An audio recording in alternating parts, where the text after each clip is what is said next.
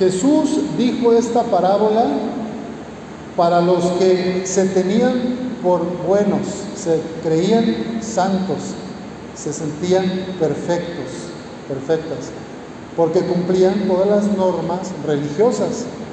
La ley de los judíos era los diez mandamientos, pero luego con el tiempo los judíos incrementaron hasta 613 preceptos, cosas delicadas que había que cuidar de la vestimenta, de la forma de peinarse, de la forma de saludar, de caminar, de orar, todo, todo calculado, cómo lavarse las manos, o sea, una cosa neurótica.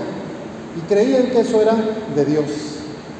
Entonces, el fariseo del Evangelio representa a este grupo de personas que en ese tiempo de Jesús se sentían puros, santos y justos porque cumplían todas las reglas de su religión. Y luego el publicano, recuerden que es un cobrador de impuestos. Los publicanos eran personas que se dedicaban a cobrar los impuestos para mandarlos a Roma Roma había invadido, Palestina, estaba ocupada la tierra de Jesús y todos los, los israelitas eran dominados por el imperio romano. Imagínense que los Estados Unidos tomaran todo nuestro país y todos los impuestos se irían para Estados Unidos. ¿Quién era el publicano? Pues era un judío que trabajaba para los romanos. En el ejemplo que les pongo es como si un mexicano trabajara para cobrarle los impuestos y mandárselos a los gringos. ¿Cómo lo veía la gente, su pueblo? Pues como un traicionero, ¿verdad? Es el caso de Saqueo, el publicano, ese que se subió al árbol y que quería conocer a Jesús. Y Jesús entró a su casa y se convirtió, ¿verdad? Pues en esta parábola Jesús está diciéndole a los que le escuchan, Mientras el primero, el fariseo, se sentía lo mejor, santo y puro, decía, gracias te doy Señor, porque no soy como los demás, adúlteros, ladrones, corruptos, injustos, y tampoco soy como ese publicano que está ahí atrás rezando. Yo ayuno dos veces por semana, yo pago el diezmo de todas mis ganancias, yo cumplo todo lo que me pide la religión. Y el segundo, allá atrás, el publicano, no se atrevía a levantar la mirada y se daba golpes de pecho, sintiendo la necesidad de Dios, de su perdón. Y Jesús termina la parábola diciendo, pues yo les aseguro que el publicano bajó a su casa perdonado, justificado, levantado en su alma, mientras que el fariseo, que se creía perfecto, no fue justificado, no, no fue ¿Cuál es el problema? Pues que el fariseo creía que se ganaba el amor de Dios cumpliendo reglas, por hacer méritos personales. Ese es el problema. El amor de Dios, es lo que Jesús nos está diciendo, es gratuito, no lo tienes que comprar, se te regala gratis, su amor y su misericordia son infinitos inabarcables, inefables, incondicionales, indiscriminados. Para todos es el amor de Dios. Pero si uno en la soberbia me paro arriba y me siento más que los demás, los veo para abajo, ay, estos pecadores no saben rezar el rosario, yo siempre me sé todas las letanías. Ay, esta señora que ni siquiera ha bautizado a su niño ya tiene tres años, yo tengo a todos mis hijos bautizados y todos sacramentados. ¿Se fijan? Se nos puede meter el mal espíritu, ¿verdad? Ese sentirnos superiores a los demás. Y es lo que Jesús hoy nos advierte, cuidado con sentirte que tú te salgas solo, que tú porque, porque te portas bien te mereces la salvación. No es así de fácil. La salvación de Dios es gratis, pero Él es el único juez. Nosotros no somos quien para juzgar a nadie. Y esa es una primera enseñanza, que no juzguemos a los demás, que nos dejemos conducir por el Espíritu Santo, reconociendo que somos pecadores y necesitamos de Dios.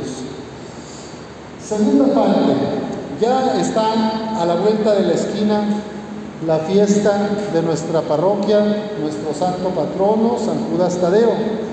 Y les quiero compartir en esta clave de misión que estamos celebrando los, el Domingo Mundial de las Misiones, pues algunos rasgos que, que hacen que San Judas, uno de los once apóstoles, fuera misionero y por el que nosotros lo tenemos como un ejemplo, ¿verdad? Vamos a hacer este desarrollo desde los signos de San Judas. Fíjense, lo primero que yo diría es, ¿qué hay aquí en su pecho? Es un, una medalla o medallón. ¿Y tiene la imagen de quién? Exactamente, de el Señor Jesús, como se llama esta capilla. Él era seguidor del Señor Jesús. Él no se predicaba a sí mismo.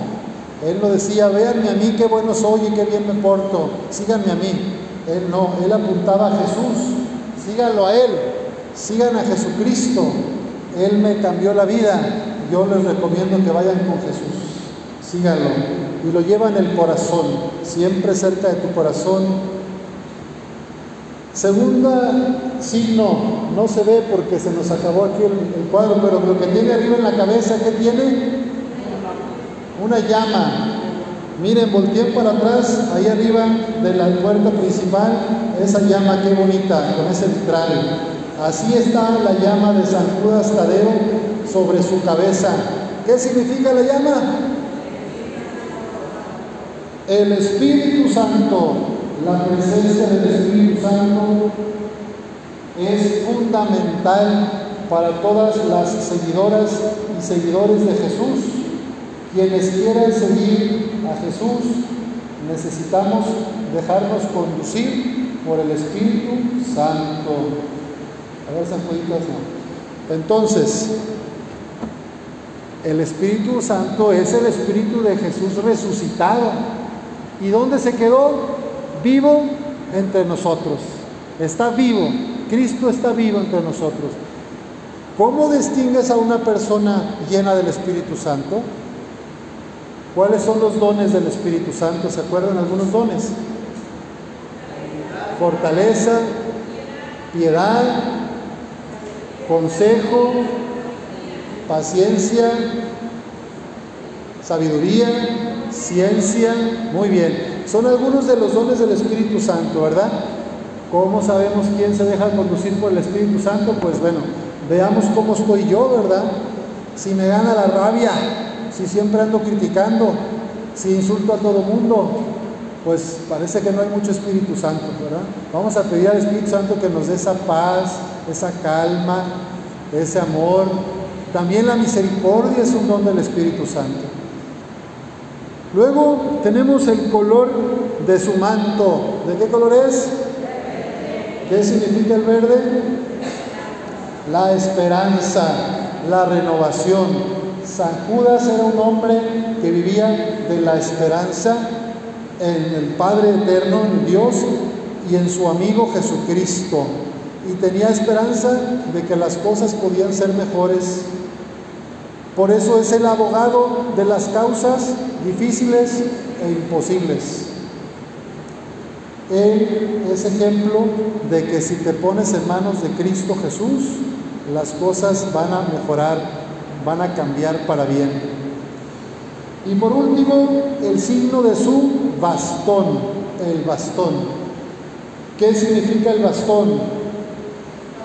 Por un lado, él es un peregrino, ¿verdad? Los peregrinos, los caminantes, traen un bastón pues para aguantar largas jornadas y en aquel tiempo en Palestina muchas montañas rocosas, el bastón te ayuda mucho para bajar, para subir, ¿verdad? Es como si tuvieras tres pies, ¿verdad? Entonces el bastón es te fortalece, te sustenta. También el bastón es signo del pastoreo. El pastor conoce a sus ovejas y las cuida, ¿verdad? Las protege. ¿De quién protege a las ovejas el pastor? Del lobo, de los lobos. Entonces, ¿qué haría San Judas si se dejaran venir los lobos con el bastón? se los, se los zorraja, ¿verdad? Ay, perdón, son efectos especiales. Todo está totalmente calculado. Entonces, ¿se dan cuenta? San Judas es un pastor de almas. Los santos y santas no son Dios, no los adoramos. ¿A quién se le debe adoración? Solo a Cristo, al Padre, al Hijo y al Espíritu Santo. Y a los santos los veneramos. Ah, muy bien, si fuera una catequesis. Pues la veneración, ¿por qué? Porque ellos son ejemplo, porque ellos son intercesores ante el Padre. A, a ellos nos encomendamos, pero ellos no son Dios. ¿Quién hace los milagros? Dios. Nos encomendamos y le pedimos intercesión a los santos, pero San no hace los milagros, es el Señor Jesús. Por eso te recuerda con su medallón, véanlo a Él, no me vean a mí, vean a Cristo, ¿verdad? Y Él es un buen ejemplo, es un buen pastor que nos dice cómo sí se puede seguir a Jesús de cerca, cómo sí se puede amar a los hermanos, servir con humildad y reconocer que Dios nos regala todo, que lo que tengo no es porque me lo merezco, sino porque Dios me lo ha concedido. Porque si tienes bienes, tu casa, tu coche, tu bicicleta, tu ropa, lo que traigas, es porque Dios te concedió salud y con eso has podido trabajar para ganártelo, ¿no? Con el sudor de tu frente. Pero si no tuviera salud, ¿cómo me gano el pan de mi familia, verdad? Entonces, todos los bienes descienden de Dios. Seamos y pidámosle a Dios la gracia de ser como el publicano del Evangelio, como San Judas Tadeo, que se reconocen necesitados de Dios, que agradecen las bendiciones recibidas y que las quieren compartir con los demás. Que San Judas Tadeo interceda por nosotros para ser auténticos evangelizadores en los lugares donde vivimos y donde compartimos nuestra fe. Así sea.